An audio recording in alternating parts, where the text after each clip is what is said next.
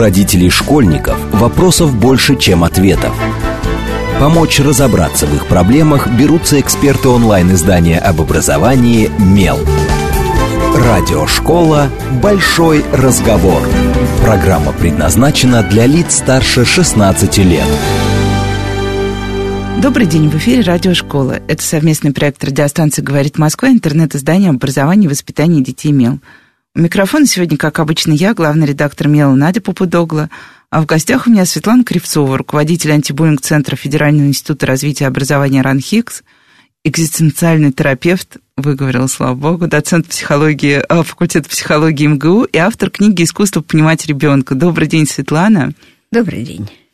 И поговорим мы сегодня о теме, которая, мне кажется, э, все равно должна волновать родителей всех, дошкольников и школьников, хотя родители в последнее время говорят, что мы тему перегреваем, что мы уделяем ей слишком много внимания и вытаскиваем на свет то, чего нет. Поговорим о буллинге. Что делать, если ребенок стал жертвой травли? А как вести себя родителям? Есть ли какие-то уже работающие алгоритмы того, как школа вместе с родителями или отдельно от родителей, разберемся, может справляться с буллингом. В общем, попробуем за наши 48 минут разобраться в этой огромной, очень сложной теме. А, почему мы решили взять эту тему? Наверное, я коротко расскажу. А, началась третья четверть, и вместе с третьей четвертью произошло сразу несколько громких историй, связанных с тем, как а, детей травили в школе. Один пост появился в соцсетях и разошелся просто сотнями-сотнями репостов. А, мама рассказывала, как ее а, сыну подвергали последовательно сначала оскорблениям, потом его начали фотографировать, когда он переодевался в раздевалке, потом стали создавать чаты, в которых его сначала унижали, а потом исключали. И вся эта ситуация никак не двигалась, до тех пор, пока она не оказалась в центре внимания а, социальных медиа и СМИ. А, и мама рассказывала в том числе о том, что она сама пыталась сделать, как она пыталась поговорить с родителями другого ребенка, к чему это привело, и, в общем, скажем честно, что ни к чему не привело. Но, наверное, сначала давайте попробуем разобраться, потому что есть вечный вопрос. Вот моего ребенка дразнят. В какой момент это становится буллингом? Ну, потому что нас всех, наверное, дразнили в школе все могут что-то вспомнить, хотя бы раз кому-то что-то кто-то mm сказал. А, и понятно, что далеко не всегда здесь имеет ситуацию именно буллинг, как спланированное происходящее действие. Какие есть базовые признаки, чтобы родители могли отличить то, что происходит с ним, с их ребенком, от обычной дразнилки? И как вообще родителю, который на самом деле часто не спрашивает ребенка, кроме как дела, что там в школе, узнать, что с ребенком что-то идет не так. Угу. Это ко мне вопрос. Да. Начнем с того, как, да. что, чем, да, чем буллинг угу. отличается от дразнилки? Э, ну, действительно, э, школа э, – это такое место, где достаточно в тесном кругу таком, да, в небольшом пространстве собрана, собрана критическая масса незрелых пока еще личностей. Поэтому ничего удивительного нет в том, что в этом пространстве были, есть и будут какие-то не очень взрослые виды поведения, не очень персональные, не очень разумные, согласованные с достоинством, да, с высоким интеллектом. В школу приходят разные дети из разных семей со своими способами поведения. И, конечно, э, профессия учителя – то есть тех взрослых, которые встречают этих незрелых личностей, да, предполагает, что как раз вот э, хорошим учителем, в принципе, может быть только человек как раз зрелый. Вот, ну, во всяком случае, более зрелый, да, чем его ученики. Где эту зрелость воспитывать, явно не в пединституте, но во всяком случае школьная жизнь опасна, и профессия учительская опасна, потому что она снова и снова ставит а, человека перед вот такими вызовами, да, вызовами со стороны класса, а, со стороны каких-то ситуаций.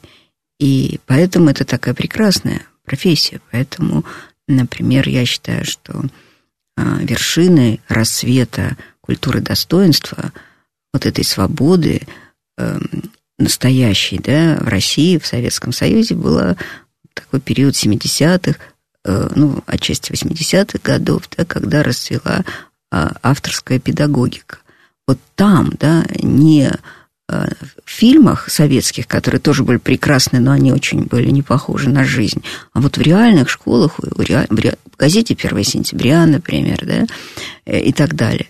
Вот там мы видели реальную практику формирования воспитания да, личности, индивидуальности, неконформного э, социализированного избирателя, да, там, э, который, собственно говоря, не очень удобен, да, и очень управляем за счет своего конформизма. А вот как раз индивидуальность, да, то, собственно, чего каждый родитель хотел бы для своего ребенка, да, чтобы он стал такой а, личностью а, а, неповторимой и замечательной. Вот, к сожалению, реформы в образовании, то, что мы видим в последние там, 20 лет, не очень способствуют э, тому, чтобы в школу такие люди приходили. То есть они, конечно, приходят, потому что это, как правило, призвание, да, но школа их встречает как-то не очень радушно. И, и поэтому я думаю, вот эта вот эпидемия буллинга, которая сейчас у нас в стране образовалась, она похуже эпидемии ковида, на мой взгляд.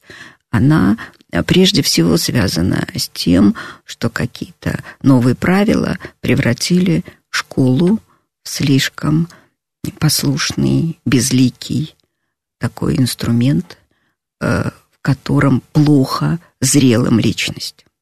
То есть там слишком большой ценой они там остаются. А незрелых личностей, комфортных социализированных индивидов, вообще говоря, к детям пускать не следует. Во всяком случае, ничего хорошего они детям не сделают.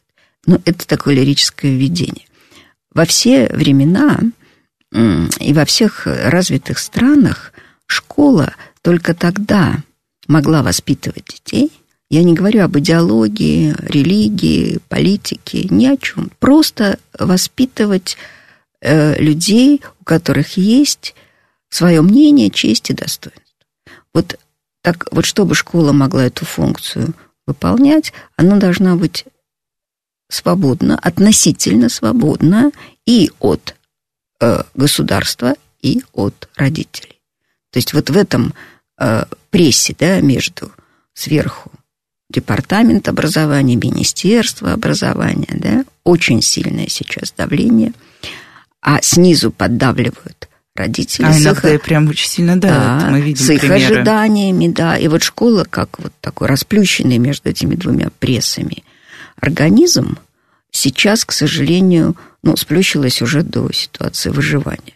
И, э, конечно, школа, у которой нет пространства да, для собственных решений, для каких-то собственных правил, она беспомощна перед ситуациями буллинга.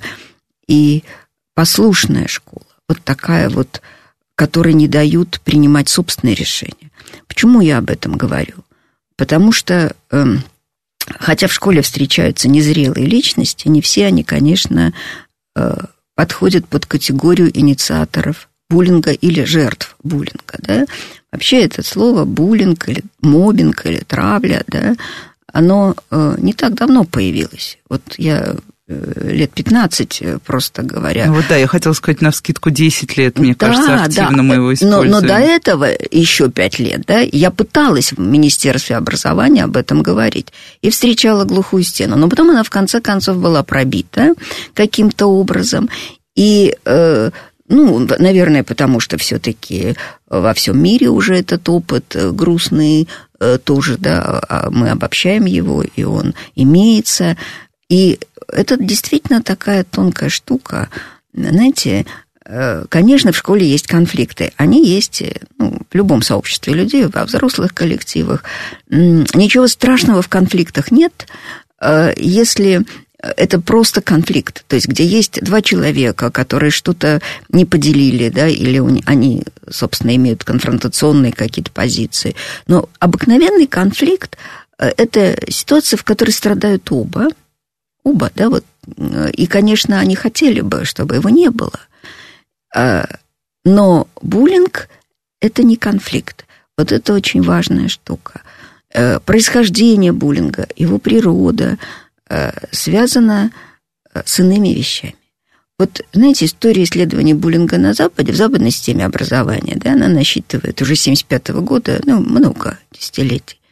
Она прошла через какие-то заблуждения, периоды заблуждений. Вот один из этих э, периодов заключался в том, что так ориентированная на гуманистические э, традиции школьная педагогика американская, в частности, считала, что ну, Буллер, вот этот хулиган э, или такой школьный Макиавелли, то есть, да, там, серый кардинал, это э, ребенок, который просто не умеет нормально коммуницировать. Его надо научить, подсказать ему, как, может быть, он таким образом ищет любви, внимания, дружбы.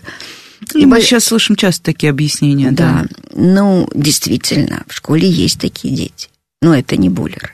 Действительно, в школе есть когорта таких маленьких властолюбцев, которые там, ты мне ничего не сделаешь, там, провокационно себя ведут.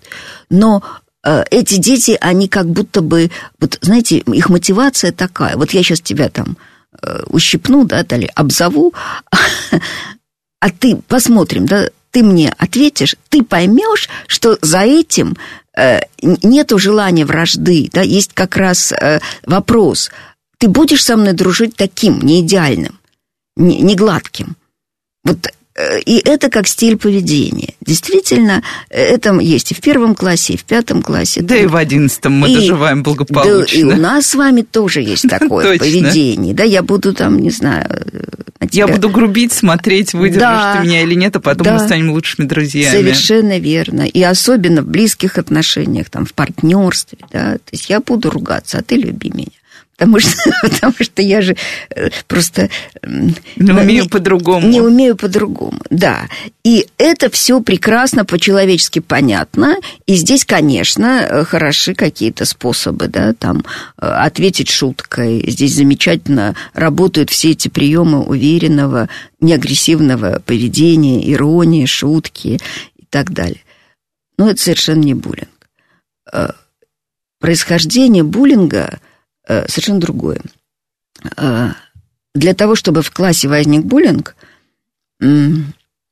недостаточно, чтобы в классе, например, были там какие-нибудь вонючие дети, чудаковатые дети, там, сопливые, я не знаю, которые не умеют по-русски говорить, или что-нибудь еще. Вот сколь угодно несимпатичные там кому-то там или не очень, да, привлекательные дети, или тем более, простите, инвалиды, да, не являются вот таким вот обязательным условием для буллинга. Ничего подобного. Есть тысячи классов, где эти прекрасные э, чуд, чудные дети вот в этом теплом болоте живут, и все со всеми нормально общаются, и нет никакого буллинга, и нет никаких проблем.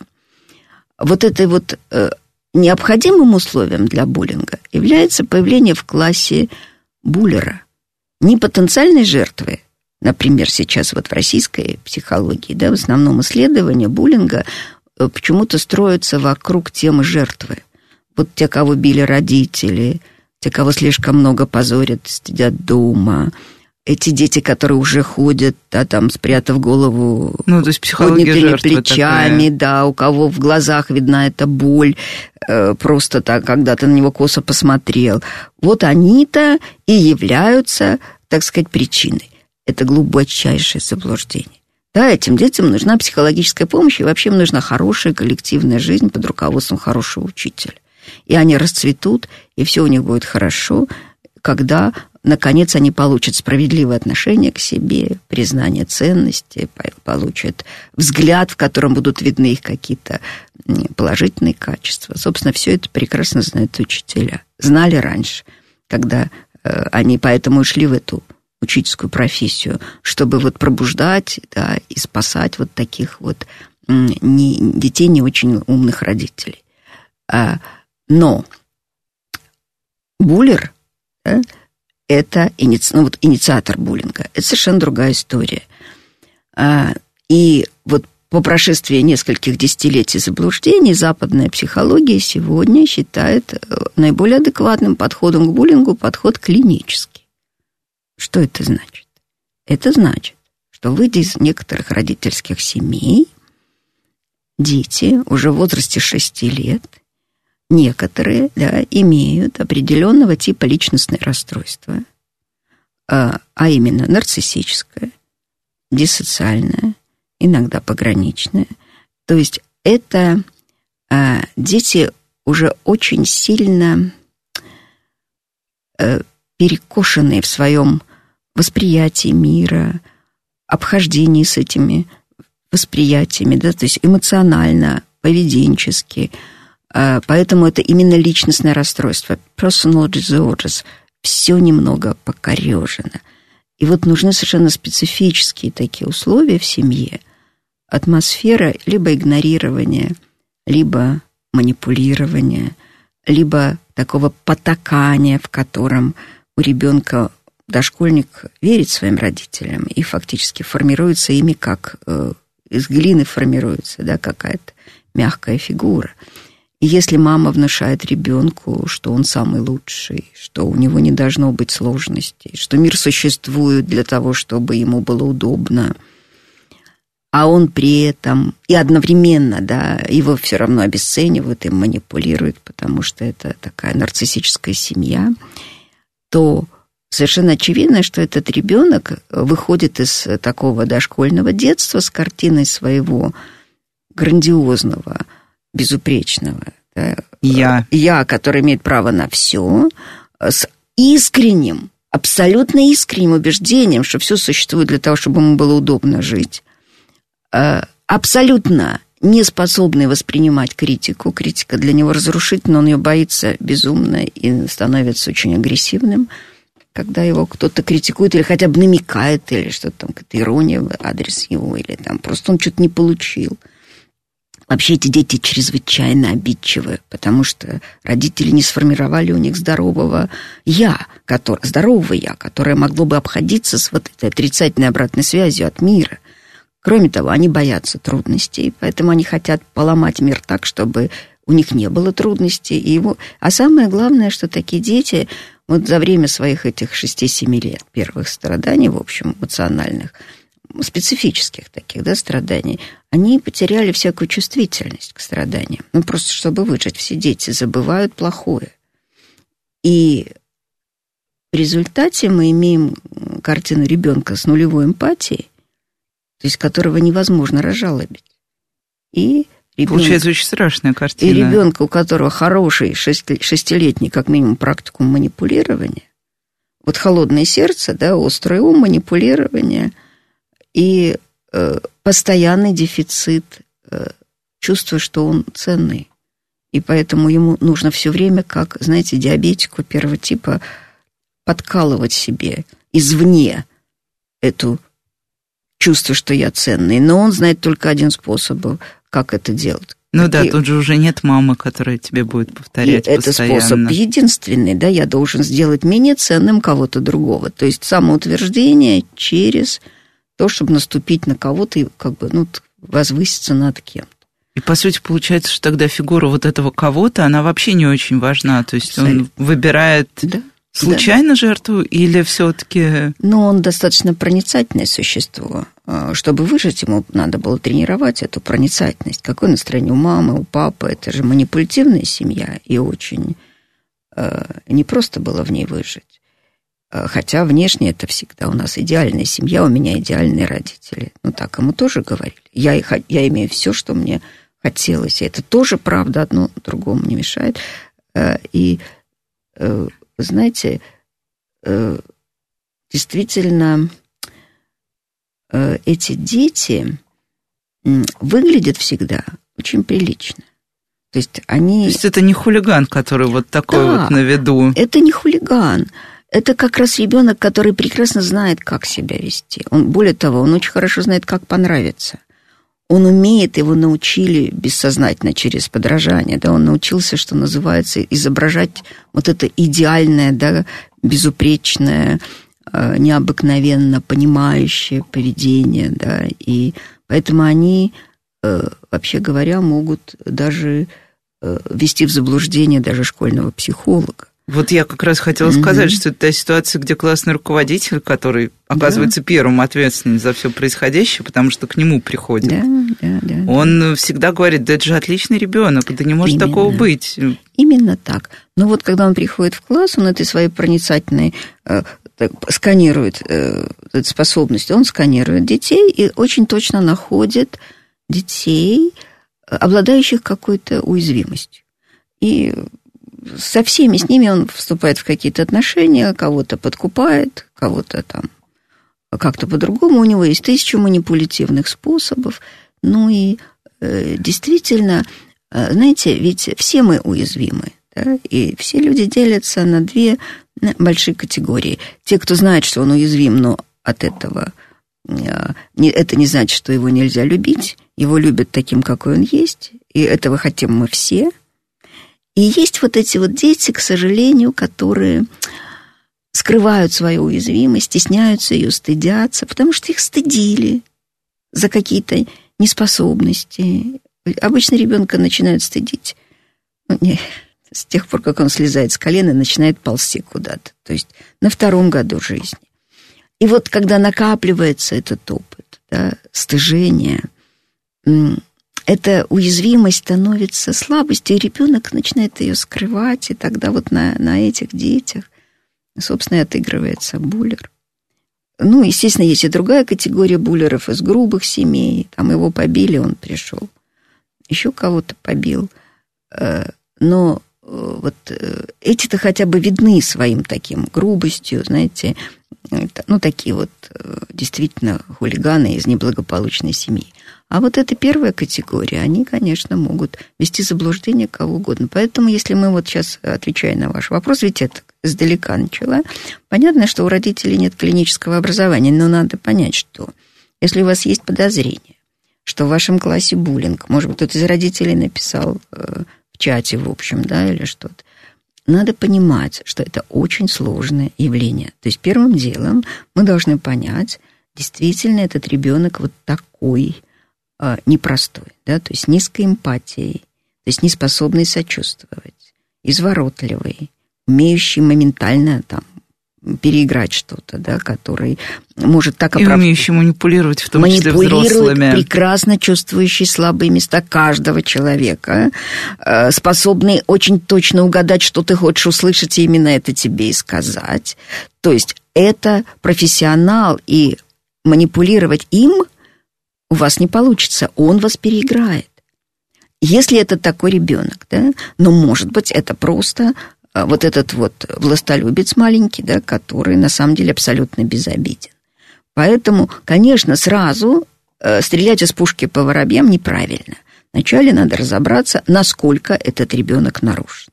Ну, то есть это просто какие-то поведенческие вещи, да, тогда он очень хорошо отреагирует на какие-то контршутки вашего ребенка, да, на, на чувство юмора, с которым ваш ребенок ему ответит. И этому надо детей учить. Я могу привести такой, я не знаю, простой пример из своей собственной там родительской истории. Я помню, что когда моя дочка пошла в первый класс, давно уже это было, но тем не менее она не ходила в садик, а там пришли садовские дети. И вот какой-то мальчишка э, это я узнала по простому признаку. Однажды утром она сказала, я в школу не пойду. Опа. Ходила, ходила с удовольствием, и вдруг я в школу не пойду. Что такое? Что такое? Выясняли, разбирали, что-то там где-то что-то сказал. Ну да, Антон сказал мне, твой папа очкарик в жопе шарик. Извините, знакомая. Ну да, наш папа очкарик. И ребенок был просто в ужасе. У нее не было садовского детства. И все. И это было ужасно, и видеть этого Антона она боится. И что-то я в отчаянии сказала ей, слушай, ну не знаю, ну скажи ему, Антошка в жопе ложка. Она хмыкнула, сверкнула глазом и пошла в школу. Я ждала ее школы, думаю, ну что, что там Антон? Я, ну что, приставал? Да. Ты ему это сказала? Улыбается от уха до уха. Нет. Мы теперь лучшие друзья. То есть иногда даже не нужно этого говорить. Она вспомнила эту шутку, расхохоталась, когда он опять полез к ней, и они стали лучшими друзьями. Это первый класс. То есть это совершенно нормальная история. Это не буллинг. И сейчас мы прервемся прям вот на совсем короткие новости и вернемся в студию. Не отключайтесь, с вами Радиошкола. У родителей школьников вопросов больше, чем ответов. Помочь разобраться в их проблемах берутся эксперты онлайн-издания об образовании «Мел». Радиошкола «Большой разговор». Добрый день, и снова в эфире радиошкола, совместный проект радиостанции «Говорит Москва», интернет-издание образования и воспитания детей МЕЛ. У микрофона здесь по-прежнему я, Надя Попудогла, главный редактор МЕЛа. В гостях у меня по-прежнему Светлана Кривцова, руководитель антибуллинг-центра Федерального института развития образования РАНХИКС, а, экзистенциальный терапевт и доцент факультета психологии МГУ и автор книги «Искусство понимать ребенка». Добрый день еще раз, Светлана. Здравствуйте.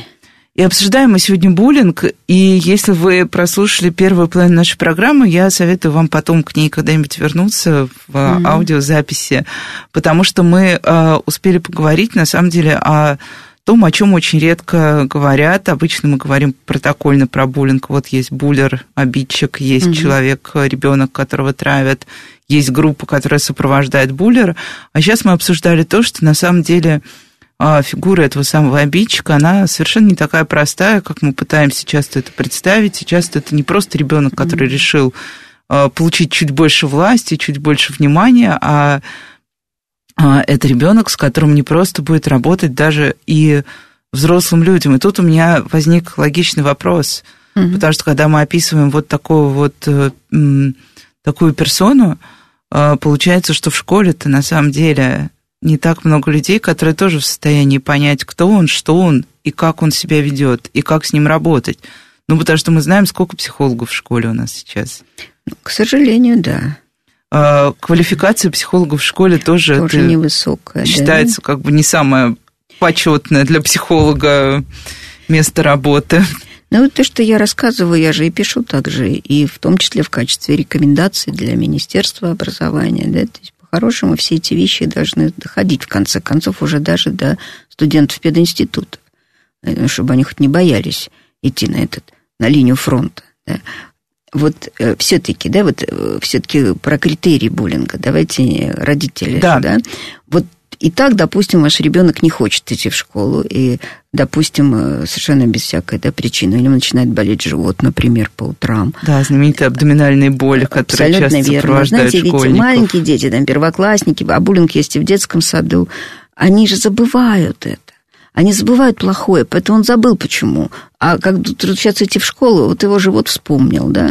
Если говорят, не пойдешь, все проходит. То есть, соответственно, вот эти вот нарушения сна, появляется какая-то тревожность, да, э, постепенно или резко начинает ухудшаться э, э, учеба, да, то есть эм, то есть он просто теряет интерес к этим да, школьным занятиям.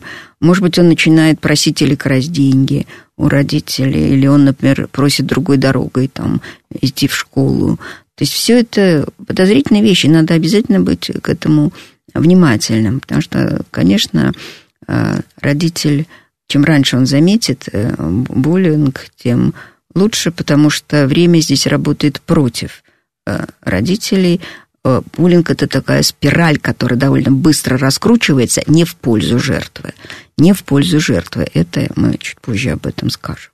Вот, эм, и, э, конечно, э, собственно, что должен вам сказать учитель? Да? Учитель должен ответить на какие-то вопросы, например, есть ли там у моего сына какие-то да, неприятели, например. Не замечал ли он, что Э, мой сын там или моя дочь на переменах все время одна у окна, да, ни с кем, ни с кем не э, беседует, ни с кем не играет.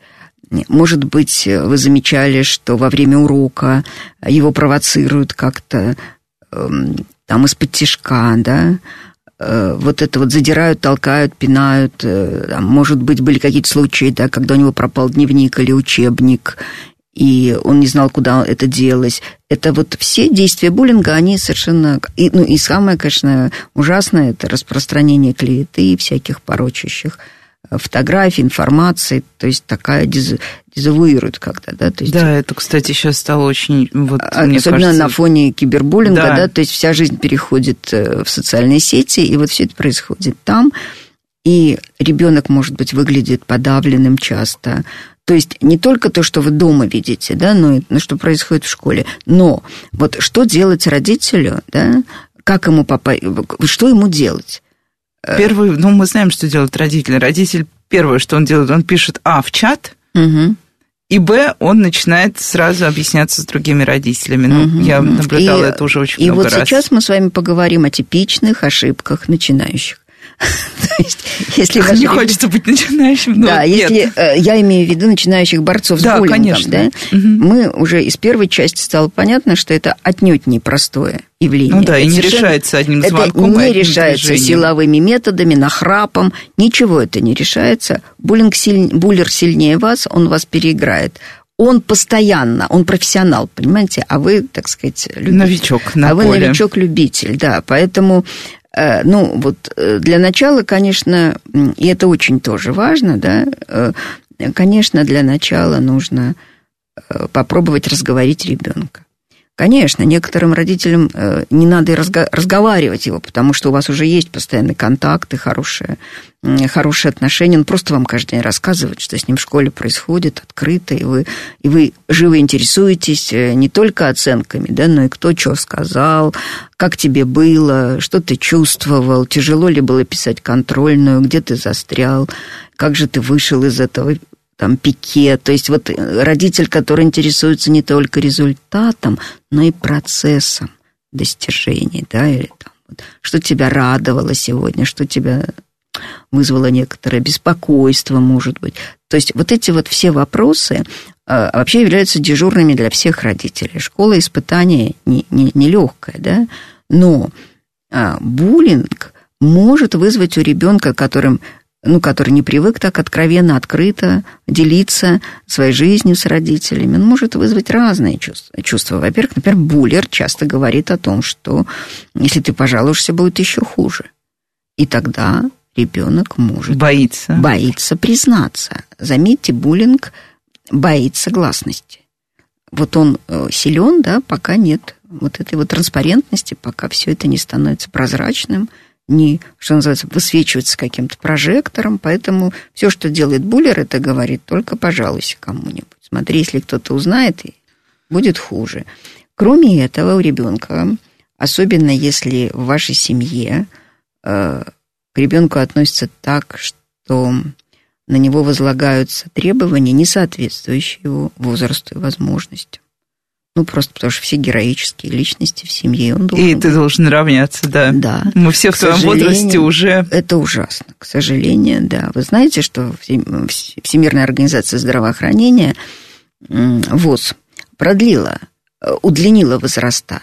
То есть вот это вот раннее взросление в 20 веке, да, начале, ну, еще 10 лет назад, оно уже не подходит под реальность. У нас, например, молодость заканчивается теперь в 45 лет, а детство в 25. То есть, обратите внимание, не в 18, и тем более не в 12 или не в 7. Когда а, мы уже требуем от детей, чтобы они были взрослыми. Я поражаюсь, как психотерапевт, тому, какое количество родителей уверенно, даже полуторалетний ребенок должен его понимать, как будто он маленький взрослый, или четырехлетний. Хотя у него еще не сформированный кортекс, то есть просто те э, э, зоны мозга, которые отвечают за разумные решения, у него нечем вас понимать.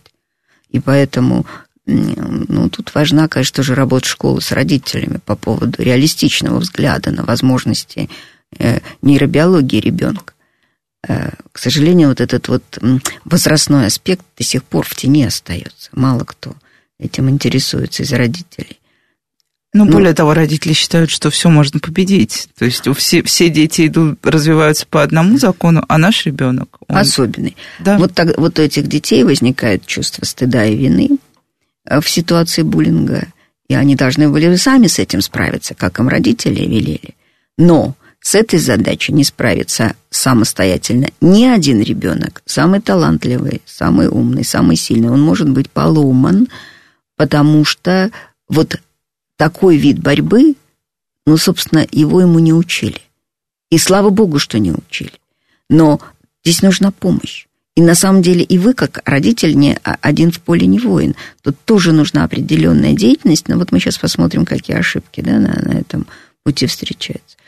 Еще ребенок не хочет иногда вас расстраивать, поэтому не говорит.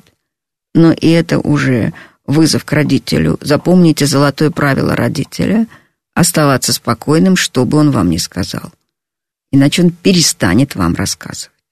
Поэтому ужас вы изложите ночью мужу, когда ребенок уснет. А слушаете спокойно. И задаете вопросы? Задаете вопросы, да, пытаетесь уточнить что-то. Ну, чтобы собрать, так сказать, максимум информации из этого источника. Ну и поэтому, если вы все-таки этого не делаете, то ребенок может вам ничего не говорить, потому что он считает, что вы ему не сможете помочь. С вами уже все ясно. Вот э, Списали. Да, списали. Вот в любом случае разговор обязательно должен состояться перед походом в школу и категорически. И самое вот большое преступление родителя, да, это сказать, ты должен с этим справиться сам. Да, ты же мужик. Да, разбирайся по-мужски. Если это буль, знаете, если это просто хулиган, да, э, да, но если это буллер, понимаете, это неравенство, неравенство сил. И, и уже случившееся неравенство, уже, которое даже... Да, и поэтому вот надо поработать, может быть, сходить к психологу родителю над теми чувствами, которые этот разговор вызвал, потому что это как проективная такая область. Все родительские страхи могут вылезти, да, то есть можно вспомнить свое детство с какими-то ситуациями, может вылезти чувство вины, может вылезти страшная агрессия на школу, которая должна, вообще говоря, была бы предупредить это. Вот поэтому последнему поводу я хочу сказать, что какой бы прекрасной ни была школа, она не может предупредить буллинг. Понимаете, буллеры – это клиника, да, это, это как диабет. Вот в популяции какое-то количество есть детей с диабетом и какое-то количество детей с личностными расстройствами. Правда, по мере того, как растет уровень жизни, количество денег в семьях, э, еще какие-то факторы. Буллеров становится больше, потому что больше становится детей с нарциссическими искривлениями личности. Но э, дело в том, что они как одуванчики. Вот одуванчики, их невозможно, да, вот гарантировать, что на моем, на моем газоне никогда не, не вырастет, не вырастет желтый цветок. Но школа отвечает не за то, чтобы не появился одуванчик. Школа отвечает за то, чтобы газон не зарос одуванчиками, правильно? То есть, что когда он появляется, ну, я его в этот же день и выдергиваю. То есть, как можно скорее распознать первые же признаки буллинга и э, прекратить его немедленно, как можно быстрее. Вот это ответственность школы. Тут я должна сказать, что, конечно, школа должна для этого работать с родителями тоже. Но в целом буллинг – это вызов школе как организации с ее правилами, с ее позицией по отношению к буллингу. Если этой позиции нет, если это просто послушная структура, как прокладка да, между там, департаментом образования. В которой есть формальная какая-то антибуллинговая бумага, и которую все, никто не да, следует. Совершенно верно. Вот буллинг должен быть личной позицией директора. А вот это вот так называемая нулевая толерантность к буллингу эта вот нулевая толерантность, она считается хорошим тоном э, в демократических странах, когда директор школы об этом говорит на первом собрании родителей, да, когда в правилах школы, которые в виде красивой памятки выдаются родителю, это номер первый. Да, и прописано не, не цвет колготок девочек, не цвет колготок мальчиков, да, а, а то, что это худшее, что может случиться в нашей школе. Вот это худшее, потому что такие вещи, как суициды и школьный шутинг – Э, это следствие буллинга. Если вы посмотрите, то, как правило, да, жертвами вот этих э, явлений, в том числе, ведь, ну, собственно, что такое этот школьный стрелок, да, или ребенок, который с ножом приходит, это фактически то же самое самоубийство, только отсроченное. Правильно? То есть это это, и это всегда тихий ребенок, который ничего не делал. Которого до Семья этого... вроде была благополучная, да, да. больше мы о нем ничего не знаем. Да, но там всегда в анамнезе буллинг, понимаете? Поэтому вот то, к чему должна быть бдительна школа, это вот к тому, чтобы этих одуванчиков, да, на, не разрасталось на этом году. А что же с ними делать? Их убирать из класса, с ними работать психологу, потому что создается ситуация какая-то, ну вот классическая школа, да, я прям представила, как вот даже при, вот все собрались, все, бывает комиссия специальная, mm-hmm разобрали, вызвали службу медиации, вот как сейчас в Москве это mm-hmm. происходит, проработали ситуацию, дети остались внутри того же самого класса, угу. и как-то, ну, нет ощущения, что это не повторится все.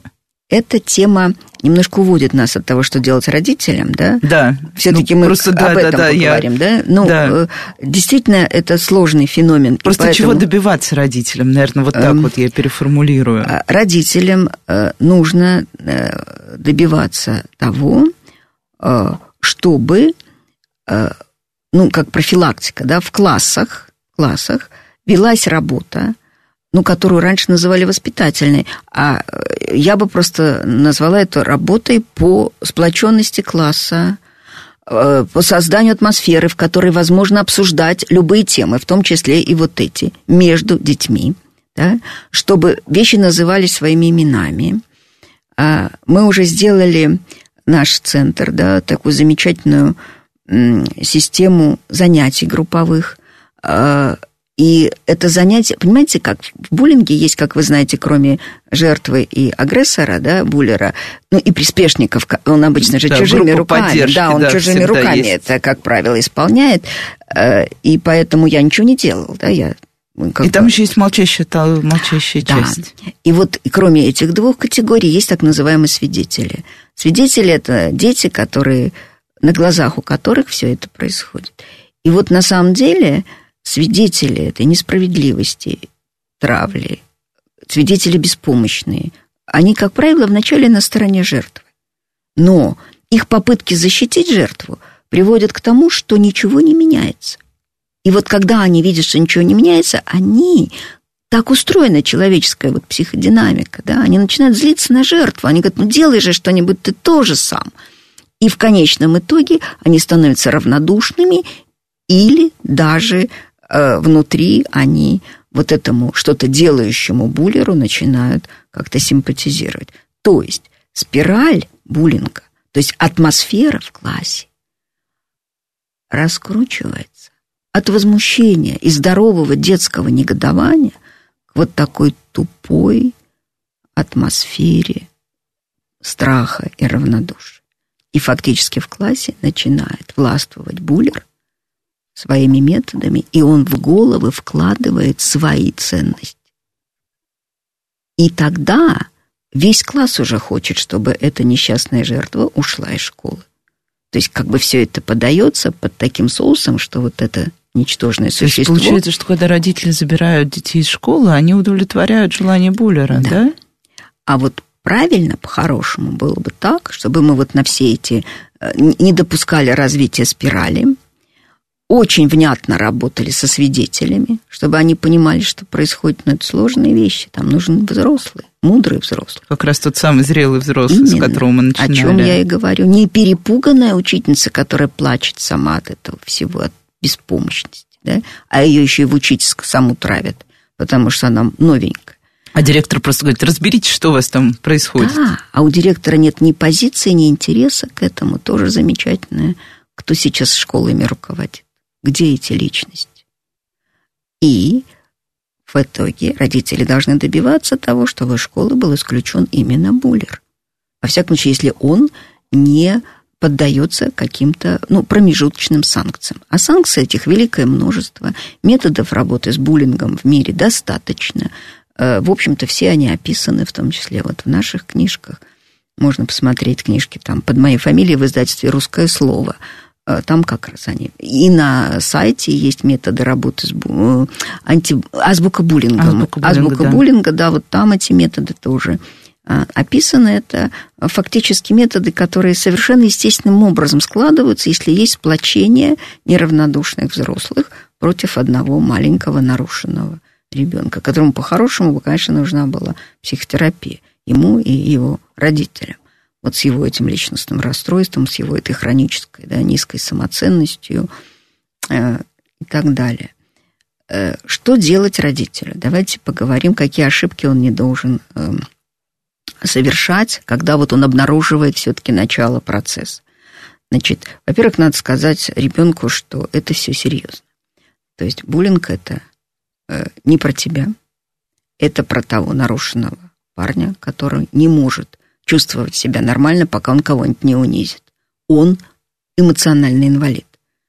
Э, но сочувствовать ему пока рано, э, потому что он вообще сам не, не способен ни себе сочувствовать, ни тебе сочувствовать. Поэтому, знаешь, сочувствием с ним не, не справляются, к сожалению. Поэтому, ну, надо будет что-то делать, и я буду что-то делать. Значит, что делать? Прежде всего, прежде чем идти в школу, конечно, придется идти в школу, да, в любом случае необходимо начать со сбора улик. Улики или доказательства. То есть, если это кибербуллинг, пожалуйста, там скриншоты страниц, да.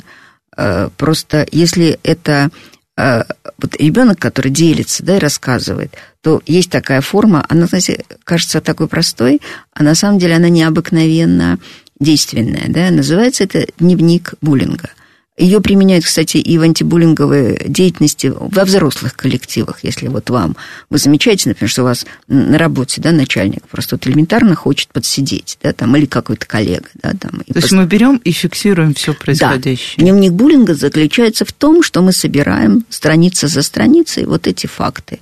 Когда, во сколько, при каких свидетелях, что конкретно было сделано или сказано, да, вот э, в присутствии вот этих людей, да, что я почувствовал в связи с этим, какие это имело последствия. То есть, э, ну, потому что каждый отдельный акт буллинга, это, кажется, что-то, ну, подумай, что надо было там, да, забудь, ерунда.